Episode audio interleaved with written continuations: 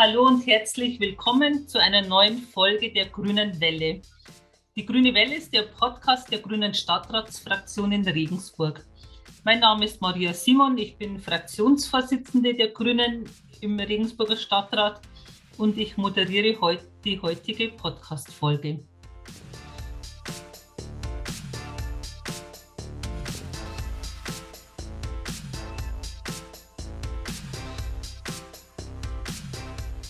Heute haben wir ein spannendes Thema. Es geht um Zero Waste und dazu haben wir zwei Gäste eingeladen. Ich begrüße Herrn Dr. Christian Herr. Er ist der Leiter des Fuhramts. Das Fuhramt hat jetzt einen neuen Namen bekommen, habe ich soeben erfahren. Und zwar heißt es jetzt Amt für Kreislaufwirtschaft, Stadtreinigung und Flottenmanagement. Aber dazu kann uns Herr Dr. Herr sicherlich später mehr sagen. Ja, und ich begrüße äh, Herrn Dr. Herr. Hallo, Herr Herr. Vielen Dank für die Einladung. Hallo. Und dann haben wir als weiteren Gast die Karin Grisbeck hier in der Runde. Die Karin ist die Betreiberin der Filmbühne in Regensburg und die Gastronomie spielt ja eine große Rolle beim Thema Zero Waste und deshalb werden wir dann auch gleich von ihr im Podcast hören, was so da die Fragen und die Probleme sind. Hallo Karin. Hallo, ich bin die Karin und sage Hallo in die Runde. Danke für die Einladung. Ja, dann geht es auch gleich los mit unseren Fragen. Der Dr. Herr, das Projekt Zero Waste Regensburg wurde 2020 ins Leben gerufen. Und das Ziel, das große Ziel mit diesem Projekt ist es ja, den Abfall zu reduzieren.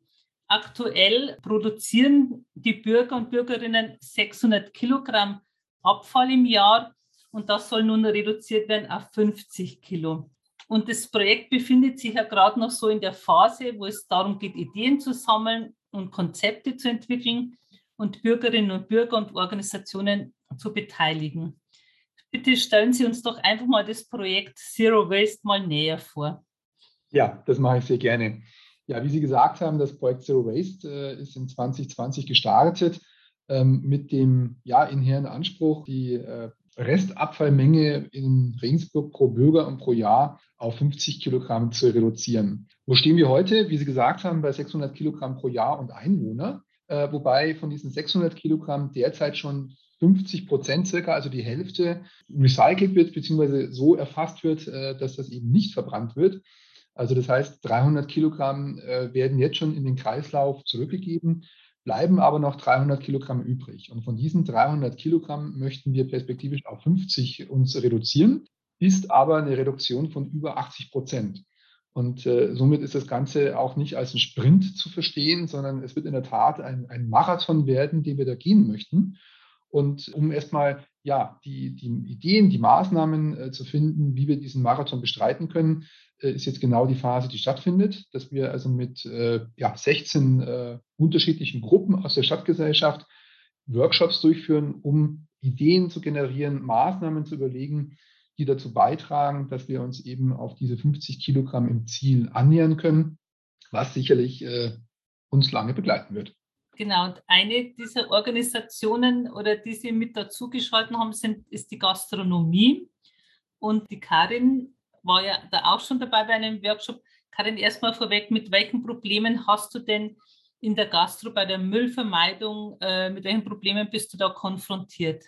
Naja, grundsätzlich sind die Probleme bei uns natürlich ganz klar am Bismarckplatz mit äh, Sommer etc.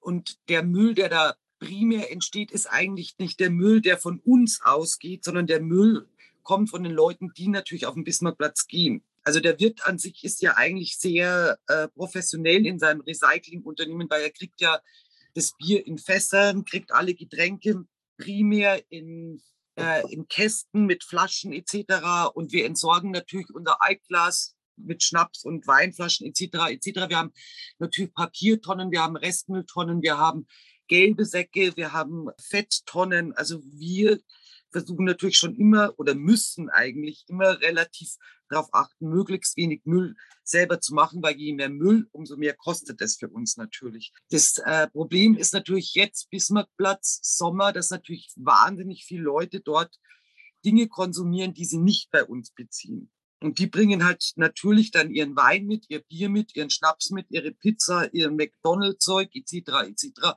und lassen natürlich ihren Müll dort liegen.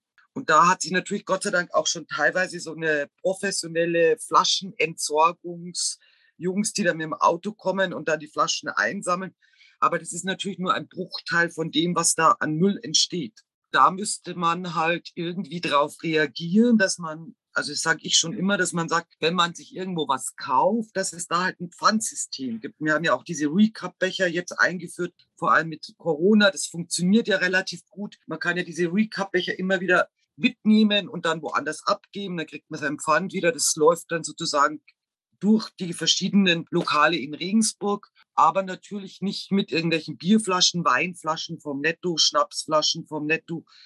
Die bleiben natürlich stehen. Und dann ist natürlich das große Problem, dass wir natürlich zu wenig Müllkapazitäten in der Stadt haben. Deswegen gibt es natürlich ein großes Müllproblem in Regensburg. Aber also, da, da reden wir ja schon länger. Genau. Ja. Du meinst wahrscheinlich, dass zu wenig Mülleimer stehen. Da gebe ich die Frage dann gleich weiter an den Herrn Dr. Herr. Also die Umsetzung soll ja starten. Spielt da das Thema mehr Mülleimer eine Rolle? Ich würde gern unterbrechen nochmal, ja. weil ich habe das letzte Mal bei der letzten Sitzung schon einen Vorschlag gebracht. Ich meine, diese Müllsituation, also allein diese Mülleimer in Regensburg, die ja alle mit irgendwie Jahren Ultra-Aufkleber dekoriert sind, daran kann man sie auch erkennen. Ich frage mich, ob da irgendwie die Stadt da Geld dafür kriegt, dass ja in Regensburg da immer seine Aufkleber drauf machen darf. Das war jetzt eine böse Frage. Ich nehme sie wieder zurück. Man sollte halt irgendwie auch das optisch irgendwie besser rüberbringen, dass der Bürger sieht, okay, ich habe einen Mülleimer, so wie am Flughafen oder am Bahnhof und kann da gleich aktiv brennen. Das wäre halt eine großartige Idee, dass man sagt, ich habe jetzt Papier, dann schmeiße ich das in die Papierabteilung. Ich habe Altglas, dann schmeiße ich das in die Altglasabteilung. Ich habe Plastikmüll, ich schmeiße das in die Plastikabteilung, dass der Bürger schon aktiv ist, weil die Mülleimer, die in der Stadt rumstehen, die werden ja einfach im Großen und Ganzen einmal ausgeleert und nicht getrennt. Und man könnte ja eigentlich dem Bürger auch damit zeigen, dass die Stadt sozusagen aktiv ist und dem Bürger die Chance gibt, dass er, dass er an der Mülltrennung teilnimmt. Und diese Müllbehälter müssten natürlich groß sein. Also ich sehe schon, bei der Beteiligung gibt es schon Ideen. Herr Dr. Herr, es ist, also ab 23 soll ja dann die Umsetzung starten. Sie haben schon einige Ideen aus der Beteiligung, denke ich, mitgenommen. Auch der Recap-Becher, der gerade genannt wurde. Und genau, was können Sie so zu der konkreten Umsetzung sagen und wie optimistisch sind Sie auch, dass dann die Ziele eben erreicht werden? In Bezug auf die Umsetzung ab 2023 bin ich sehr optimistisch, dass wir auf jeden Fall starten können. Ähm, um es kurz einzuordnen, also in Summe werden wir 16 Workshops gemacht haben und pro Workshop, je nachdem, wie groß die Gruppe war, haben wir jetzt äh, zwischen 30 und 60 bis 80 einzelne Ideenzettel sammeln können. Also wenn man das mal ausrechnet, ist das ein Riesenfundus an, an guten Gedanken, äh, die wir jetzt auch dann schrittweise clustern, zusammenführen, äh, in Sinnzusammenhang stellen, um dann aber auch bewerten zu können, welche Maßnahme hat welchen Beitrag in welchem zeitlichen Horizont. Gleichwohl haben wir auch schon die ersten Maßnahmen sogar umgesetzt. Also das war jetzt ein Workshop, den wir gemacht haben mit den Kitas. Und äh, da kam die Idee, dass man doch zur Mülltrennung das Thema Biomasse den Kindern näher bringen könnte. Ähm, das haben wir dann gesagt, wunderbar. Bei der Kita, beim Rubiner war das konkret. Die hatten jetzt keine Biotonne vor der Tür. Dann haben wir gesagt, dann werden wir halt einfach nur eine Tonne da hinstellen und haben dann gesagt, wir bringen äh, in die Kita Starter-Kits. Ähm, dann, also dann ist die Idee, dass die Erzieherinnen und Erzieher ein kleines pädagogisches Konzept machen, das den Kindern näher bringen. Und dann ist die Idee, dass wir diese Starter-Kits den Kindern mit nach Hause geben, damit dann die Eltern, wenn die quasi ihre Kinder jeden Tag zur Kita bringen, dass sie dann dieses Kind, das Pausenbrot und vielleicht sogar den Bioabfall äh, mitbringen, dass man dann sozusagen einfach eine, eine, eine Abgabemöglichkeit schafft. Also wir, wir haben bei den ganzen Ideen äh, Vorschläge gefunden, die man eben konkret sogar schon umsetzen kann. Es sind aber auch natürlich Ideen dabei, die man nochmal weiter durchdenken muss, konzeptionell äh, prüfen muss äh, und wo es gegebenenfalls auch mehr Aufwendungen bedarf, dass man die umsetzen kann. Aber ab 2023, denke ich, werden wir mit einem Maßnahmenkatalog starten können. Wie der jetzt konkret aussieht, das werden wir jetzt im Sommer entwickeln daraus abgeleitet auch, wie lange dauert das? Also diese 50 Kilogramm pro Jahr pro Einwohner, das bis Ende 2038, um es irgendeine Zahl zu nennen, erreicht zu haben, ich weiß es nicht. Also ähm, es wird eher das Ziel sein, dass man sich stufenweise ähm, an, an, Grenzen herantastet, also dass man gegebenenfalls sagt, innerhalb der, der, ersten fünf bis sieben Jahre möchte man die ersten 20 bis 30 Prozent erreicht haben und dann eben schrittweise sich weiterentwickeln. Wenn man das Ganze mit der Energiewende vergleicht, beziehungsweise mit der Photovoltaik, hat, glaube ich, 1990, 1998, glaube ich, konnte auch keiner sagen, wo wir 2030 im Endausbau stehen. Also, und, und insofern muss man, glaube ich, sich einfach schrittweise nach vorne entwickeln. Äh, wir werden über die Zeit hinweg auch prüfen müssen, ob das die richtigen Maßnahmen sind, ob die überhaupt greifen. Wenn sie nicht greifen, kann man nachschärfen.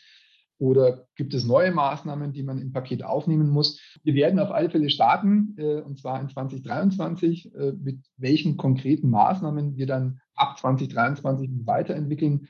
Das wird sich dann immer herauskristallisieren. Aus Ihrem Beitrag höre ich auch aus, dass man die Bürger und Bürgerinnen gut mitnehmen muss. Das war auch ein, bei der Karin der Beitrag, dass sie selber ja schon Müll trennt in der eigenen Gastronomie, aber dass es äh, Schwierigkeiten macht, ja, die Gäste da gut mitzunehmen. Karin, nochmal die Frage an dich. Was kann man denn tun, äh, dass die Gäste da auch mitmachen? Hast du da Ideen oder wo, was hast du da auch für Erwartungen? Also ich habe eigenmächtig zum Beispiel im ersten Corona-Jahr bei der alten Firma eine To-Go-Bar gemacht, weil wir hatten ja geschlossen damit die Leute sich eben Getränke bei uns an der Tür holen können und Cocktails etc. etc. Und ich habe dann einfach Pfand verlangt. Das war eigentlich nicht erlaubt, aber ich habe es einfach gemacht.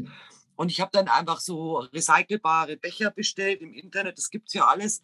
Und habe dann einfach äh, Sixpacks, wo man six, sechs Flaschen reinstellen kann. Und wenn die Leute sich sozusagen, also die coolen Jungs beim Sixpack, ihren Sixpack geholt haben und den Sixpack wieder zurückgebracht haben mit den Flaschen, haben sie wieder Geld bekommen. Also es geht ja grundsätzlich darum, wann macht der Mensch was? Er macht was, wenn er belohnt wird dafür. Und das war dann einfach so, dass das Bier, die Leute haben dann eben nicht eine einzelne Flasche gekauft, sondern haben immer Sixpacks gekauft, weil sie dann zwei Euro zu, äh, zurückgekriegt haben. Und äh, was auch äh, sehr erfolgreich war, wir haben dann einfach pro Plastikbecher zwei Euro verlangt. Was, wo ich natürlich am Anfang gedacht habe, Wahnsinn, zwei Euro. Aber es hat funktioniert. Also die Leute haben einfach ihren Becher wieder mit, äh, mit zurückgebracht. Und was mich auch sehr gefreut hat, ist, dass es die Leute alle super fanden. Also, dass die Leute wirklich begeistert waren von der Idee und gesagt haben, oh, das finden wir toll, dass ihr nicht so blöde Plastikbecher wie beim B -B -B habt, sondern dass wir da irgendwie den Becher wieder zurückbringen können. Oder es gab auch Leute, die haben den Becher einfach behalten und sind dann am nächsten Tag wieder kommen und haben sich da wieder es war dann so eine Art Recap-Becher.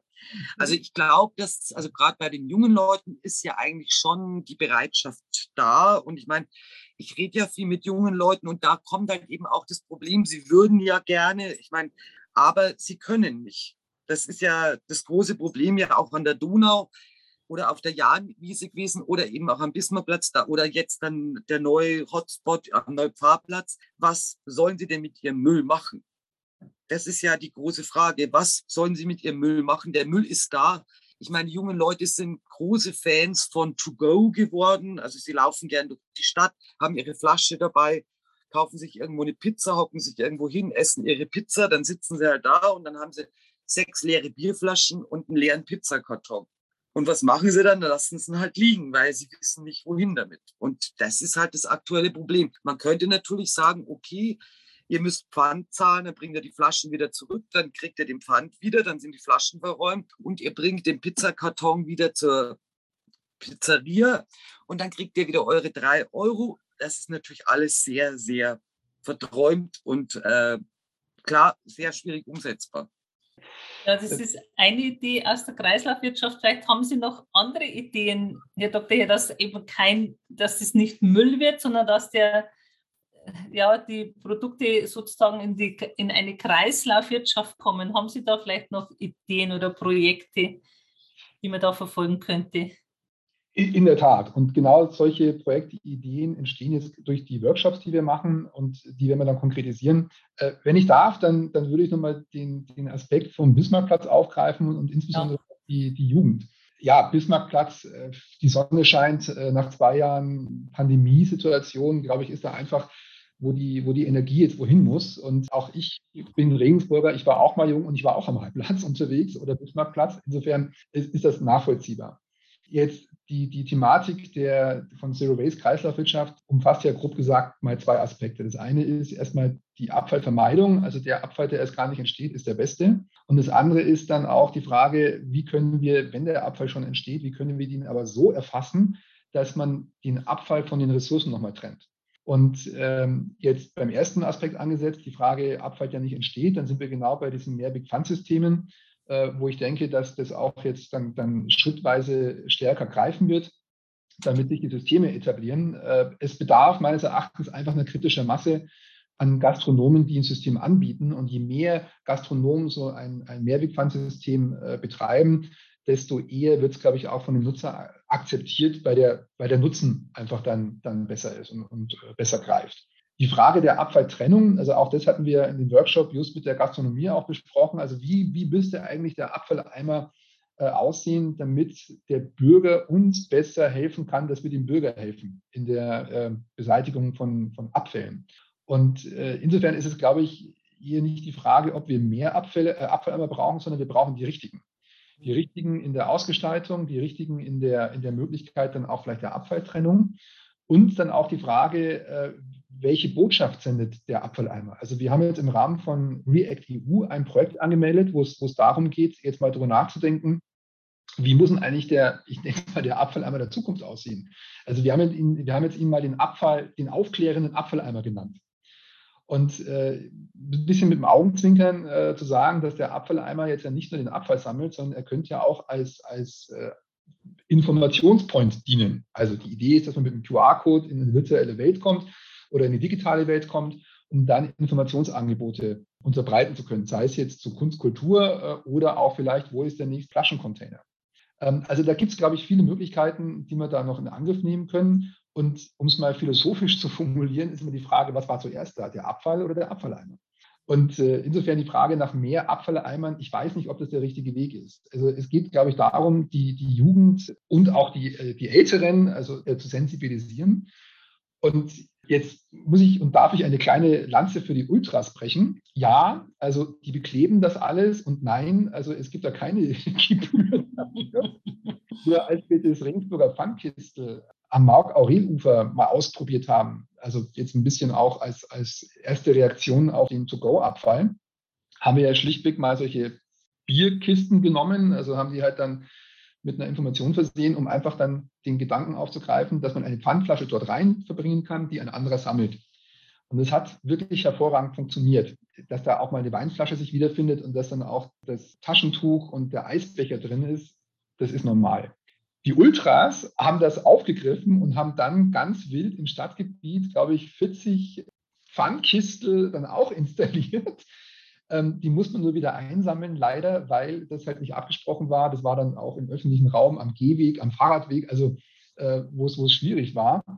Und äh, wir haben dann uns auf der Jahninsel getroffen mit zwei Vertretern von den Ultras und haben einfach mal darüber, philosophiert, ja, was kann man denn eigentlich machen, beispielsweise auf der Jahninsel, dass man ja auch, also dass die Ultras ja gerne da auch so einen Pfandkistel hinstellen können.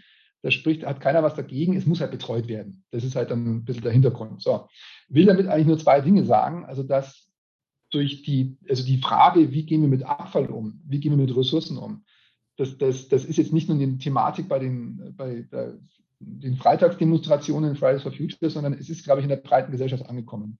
Und wenn man dann auch äh, die Themen entsprechend äh, lösungsorientiert bespielt und, und in den Diskurs geht und, und einfach sich Dinge überlegt, wie kann man jetzt die Abfalltrennung im öffentlichen Raum und die Abfallsammlung verbessern, dann kann das gut funktionieren. Und ich denke, solange man Dinge nicht ausprobiert, wird, wird man es nie erfahren.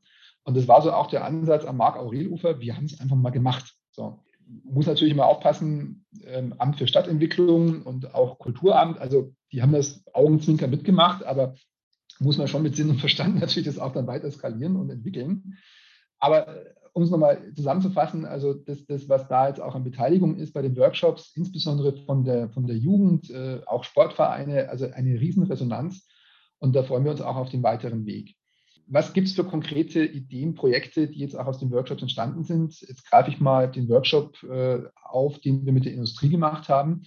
Und auch dort gibt es äh, ja Abfälle, ähm, die jetzt entsorgt werden, die aber Ressourcen darstellen. Und äh, da gibt es jetzt die konkrete Idee, wie jetzt äh, Abfälle von kleineren äh, Unternehmen gesammelt werden oder im Verbund gesammelt werden, damit man quasi einfach eine kritische Masse erreicht, die dann für eine äh, kreislaufwirtschaftliche Weiterverwertung in den, in den etablierten Kanälen dann eben lukrativ wird.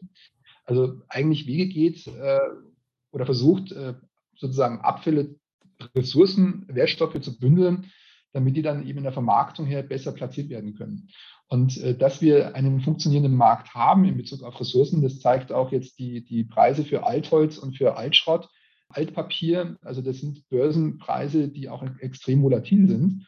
Und äh, jetzt in der, in der letzten Ausschreibung für die Vergabe von den Sammelsystemen für just Altholz, äh, Altpapier und Altschrott, also konnten wir jetzt sehr, sehr positive Angebotspreise einholen, also wo man schlichtweg dann auch den Wertstoff seinem Wert gerecht weiter verwerten kann. Und wenn das mit allen weiteren Abfallbereichen, Wertstoffen funktioniert, dann kommen wir eben schrittweise in die Kreislaufwirtschaft.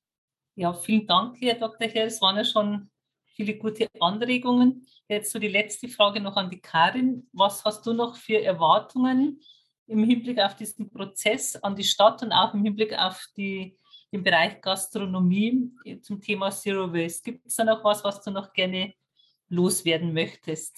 Also das große Problem ist, dass ja eigentlich in meinen Augen einfach in den letzten Jahren diese To-Go-Situation massiv zugelegt hat. Das gab es ja früher nicht. Also ich meine, wir waren ja auch mal alle jung irgendwie. Also keiner wäre irgendwie mit, keine Ahnung, mit einer Flasche Bier durch die Stadt gelaufen oder hätte sich eine Pizza geholt, etc., etc., weil wir damals vielleicht auch gar nicht so viel Geld hatten, egal welche Gründe es gibt. Aber es ist halt jetzt massiv modern, dass sich junge Leute in der Stadt versorgen und dann da mit diesen Sachen irgendwie rumlaufen. Und deswegen ist ja die Situation ja auch so, dass der Müll immer mehr wird. Also auch wenn man sagt, also der Ansatz natürlich Zero Waste, aber Realität ist gleichzeitig, es widerspricht so ein bisschen gerade dieser, dieser, ist jetzt keine Jugendbewegung, aber die Leute nehmen halt ihr Zeug gern mit. Ich meine, die sagen natürlich, ich gehe an meinen Bismarckplatz, kaufe mir drei Flaschen äh, Titrap oder drei Flaschen Weinmanette und setze mich da hin. Das ist billiger, als wenn ich in die Firma mir ein Glas Wein kaufe. Ist ja okay. Dafür, dafür gibt es ja den Bismarckplatz, dass eben auch Leute konsumieren, die nicht so viel Geld haben. Und deswegen sehe ich da einen großen Widerspruch. Und deswegen sage ich trotz auch, dass auch wenn das irgendwie nicht so gut ankommt, dass man an gewissen Stellen, wo die Jugend sitzt und wo die Jugend ist, einfach den, der Jugend, die ja innerlich bereit ist, ihren Müll zu trennen, einfach die Möglichkeit gibt, den Müll zu trennen. Also indem man einfach so drei so differenzierte Müllsysteme aufstellt, dass man sagt, okay, ich habe eine Flasche Weißwein, ich entsorge die Flasche Weißwein. Am Bismarckplatz ist weit und breit kein Glascontainer der ist ein Stückchen weiter vorne, da wird keiner hingehen. Wenn man da irgendwelche Container hinstellen würde, dann würden sie halt da ihren Müll entsorgen. Da hätte die Stadt auch nicht das große Problem, jeden Tag den Müll, den Bismarckplatz zu räumen. Und wir räumen ja auch den Bismarckplatz jeden Tag zwei Stunden in der Nacht nur auf, damit die Müllabfuhr nicht morgens gleich jedes Mal einen Anfall kriegt. Also wir arbeiten da ja auch immer dran irgendwie. Und ich sehe schon, ich weiß es nicht. Es wäre schön, wenn man sagt, man stellt weniger Mülleimer auf, dadurch entsteht weniger Müll. Ich meine, diese Idee hatte ja, ich nenne jetzt keine Namen, das hatten ja schon mal Politiker und die haben es ja wirklich umgesetzt. Es fehlen ja wirklich definitiv gewisse Mülleimer, die gibt es einfach nicht mehr. Ich sage auch nicht, wo sie früher hingen, aber da war, da gab es ja mal die Theorie, wir hängen, wir stellen keinen Mülleimer hin und dann gibt es einfach weniger Müll. Also es ist nicht so, der Boden liegt halt am Müll. Wir haben auch zu wenige Aschenbecher. Entschuldigung, wenn ich das einfach sage wir dürfen keine Aschenbecher als Kneipe normalerweise hinstellen, weil sie sonst Wurfgeschosse werden, ist die Begründung. Es gibt in anderen Städten überall Aschenbecher, wo die Leute ihre Kippen reinschmeißen können, was wir täglich Kippen zusammenkehren, weil es keine Aschenbecher gibt. Also ich sehe schon, es gibt noch viele spannende ja, es Fragen. Ist, es ist, ja, es ist einfach, Prozess. ich meine, man muss den Leuten, ich glaube grundsätzlich schon, dass die Bereitschaft da ist von allen Leuten. Aber sie, was sollen sie denn mit ihrem Müll machen? Also ich bin ja, ich rauche ja selber gern. Ich habe halt jetzt meinen Kippenaschenbecher dabei, wo ich meine Kippe rein tue. Aber man kann jetzt nicht immer erwarten, dass jeder sofort mitdenkt und sagt, ich tue es da rein. Ja, vielen Dank, Karin, schon mal für deine Ideen und Anregungen Und jetzt noch die Schlussfrage auch an den Herrn Herr. Was wünschen Sie sich noch für diesen Zero Waste Prozess? Dass er mit der gleichen Energie weiterläuft, wie er jetzt im letzten Dreivierteljahr gestartet ist und die weitere breite Beteiligung der Stadtgesellschaft. Und das ist auch zwingend notwendig, denn es kann auch nur gelingen, wenn alle mitziehen.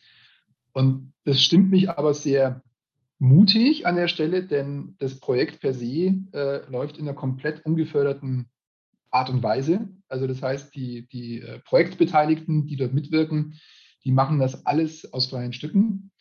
Und das ist eine unwahrscheinliche Stimmung oder auch in dem Projektteam macht wahnsinnig viel Spaß. Also wir haben jetzt auch Anfang Mai gibt es dann an der Hochschule den Workshop für die Fokusgruppe Hochschule. Das ist dann in Zusammenarbeit mit der äh, vom, vom Green Office, der OTH und von der Uni, äh, wird dann auch von der Stadt mit begleitet äh, in Bezug auf jetzt Thema Abfall, Aufklärung und dann machen wir eben auch den Workshop. Und ich denke, wenn wir in dem Modus operandi weitermachen können, wo alle mitziehen, dann kommen wir da sehr gut voran. Denn einer alleine wird es nicht schaffen. Und ich sehe es als eine gesamtstadtgesellschaftliche Aufgabe. Okay, ich danke Ihnen ganz herzlich für Ihre Teilnahme heute bei diesem Podcast. Vielen Dank an die Karin Grisberg und an den Herrn Dr. Herr. Und wir sind gespannt auf die weitere Entwicklung im Bereich Zero Waste in der Regensburg. Ja, und damit geht unsere heutige Podcast-Folge zu Ende. Danke fürs Einschalten und fürs Zuhören. Unsere nächste Folge gibt es dann wieder Ende April und da geht es dann wieder um eine Rückschau auf den Monat April im Stadtrat. Vielen Dank schon mal und danke fürs Mitmachen und bis dahin, tschüss und auf Wiedersehen. Ciao. Ciao.